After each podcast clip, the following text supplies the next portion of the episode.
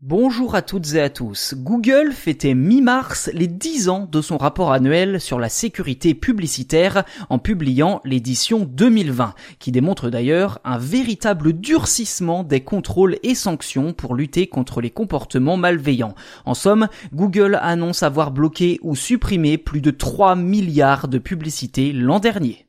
Ce chiffre est tout bonnement colossal quand on sait qu'il y a 10 ans, le géant américain n'avait écarté que 130 millions de publicités. Entre 2010 et 2020, la progression est impressionnante avec plus 2285%.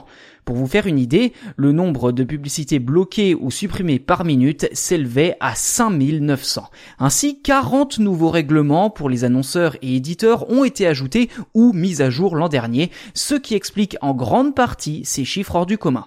Dans le détail, Google a suspendu le compte de plus d'un million sept cent mille annonceurs, notamment pour avoir violé le règlement en matière de sécurité.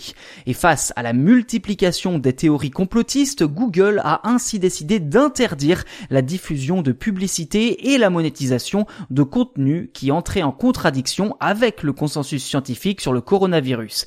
Ainsi, près de 100 millions d'annonces liées à la Covid-19 ont été supprimées.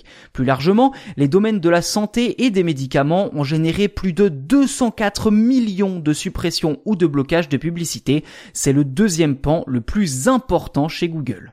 Par ailleurs, le système de cloaking, une publicité abusive proposant un contenu différent selon le visiteur, arrive en première position avec 867 millions d'annonces écartées en 2020.